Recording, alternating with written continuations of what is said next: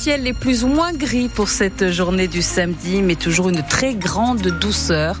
Un point météo complet dans, juste à la fin de, de ces infos. Les infos avec vous, donc Marie Martyr-Ossian, Bruno Le Maire en visite hier à Clermont-Ferrand. Et oui, pour parler de l'industrie verte, le ministre de l'économie s'est rendu sur le site de Catarou. Il a d'abord rencontré le directeur général de Michelin, Florent Ménégo, avant d'aller voir l'usine de Carbios, une usine spécialisée dans la biodégradation du plastique. Claude Diamant, cette entreprise a mis au point une technologie qui permet donc de recycler le plastique, mais aussi le textile. Et aux côtés des ingénieurs de Carbios, Bruno Le Maire a pris des cours de rattrapage accéléré sur l'action des enzymes dans la biodégradation des plastiques et des textiles. Le ministre est conquis et enthousiaste. Recycler des bouteilles plastiques, recycler euh, les vêtements à partir de la décomposition de ces déchets par euh, un enzyme qui va euh, permettre de réutiliser ensuite les plastiques de manière propre. C'est exactement ce que nous voulons faire de l'industrie verte avec des technologies qui sont uniques au monde. Demain, cette entreprise va passer à l'échelle industrielle avec une première usine qui va ouvrir en 2025, donc garantir le recyclage de ces déchets et le développement industriel du pays. Son démonstrateur de recyclage situé à Catarou a prouvé son efficacité. Le procédé passe maintenant à l'échelle industrielle. Une usine va bientôt sortir de terre en Meurthe-et-Moselle. Elle pourra à terme recycler 50 000 tonnes de plastique par an. Emmanuel Ladan, le directeur général de Carbios. Les bouteilles sont recyclées avec un, des technologies qu'on appelle mécaniques. Les autres déchets plastiques que vous jetez, ou tout ce qui est textile, les fibres polyester, tout ça n'est pas recyclé. Et donc c'est l'enjeu de Carbios d'aller bien au-delà de la bouteille et d'être capable de recycler tous les déchets qui ne le sont pas aujourd'hui. Une usine prometteuse, mais le chemin est long car 500 000 tonnes de plastique sont consommées chaque année dans le monde. Claudie Hamon est donc cette nouvelle usine de recyclage du plastique en Meurthe-et-Moselle, l'usine Carbios, qui sera opérationnelle dans un an, en 2025. Ils étaient convoqués hier devant le tribunal judiciaire de Clermont-Ferrand. Cinq hommes âgés de 23 à 32 ans. Ils sont soupçonnés d'avoir commis au moins une quarantaine de vols dans la région, des vols de câbles, de métaux principalement, qui étaient ensuite revendus.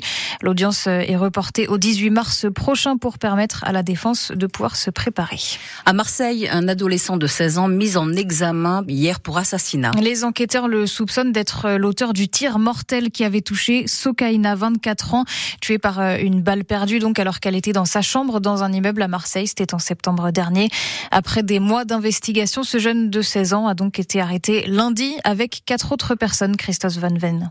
Il avait 15 ans au moment des faits. Il nie sa participation, mais se trouve impliqué par des éléments de téléphonie, explique le procureur de la République de Marseille, Nicolas Bessonne, qui révèle que des armes ont été trouvées lors de la perquisition au domicile de la compagne du jeune suspect. Une Kalachnikov avec un chargeur engagé, un pistolet 9 mm et des munitions, ainsi que 9 smartphones.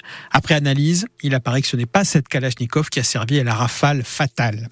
Le jeune, déscolarisé, est connu de la police pour des faits mineurs. Il vient d'une cité gangrenée par la drogue, la cité de Château-Saint-Loup, dont les trafiquants étaient en conflit avec les jeunes de Saint-Is, le quartier de Sokaina. Une guerre de territoire qui a coûté la vie à une jeune étudiante qui travaillait dans sa chambre. Christophe Van Ven pour euh, France Bleu, pays d'Auvergne. Vous avez peut-être euh, reçu un mail de la SNCF hier ou bien ce matin vous informant que votre train était annulé malheureusement. Eh ben, ça risque de vous arriver tout ce week-end si vous avez des déplacements prévus en train. La grève des contrôleurs se poursuit à la SNCF aujourd'hui et demain. Comptez donc euh, deux allers-retours entre Clermont et Paris contre 7 en temps normal.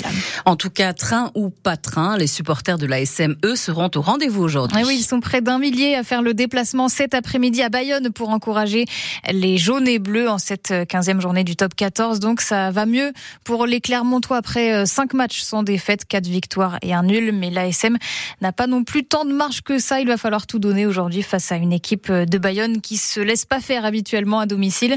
Alors l'ASM doit tout donner aujourd'hui, estime Joris Jurand, le trois quarts des jaunes et bleus. On sait que c'est un match très dur, dans un contexte assez particulier, où on sait que dans ce stade, ils sont euh, invaincus depuis la Pro D2, il me semble.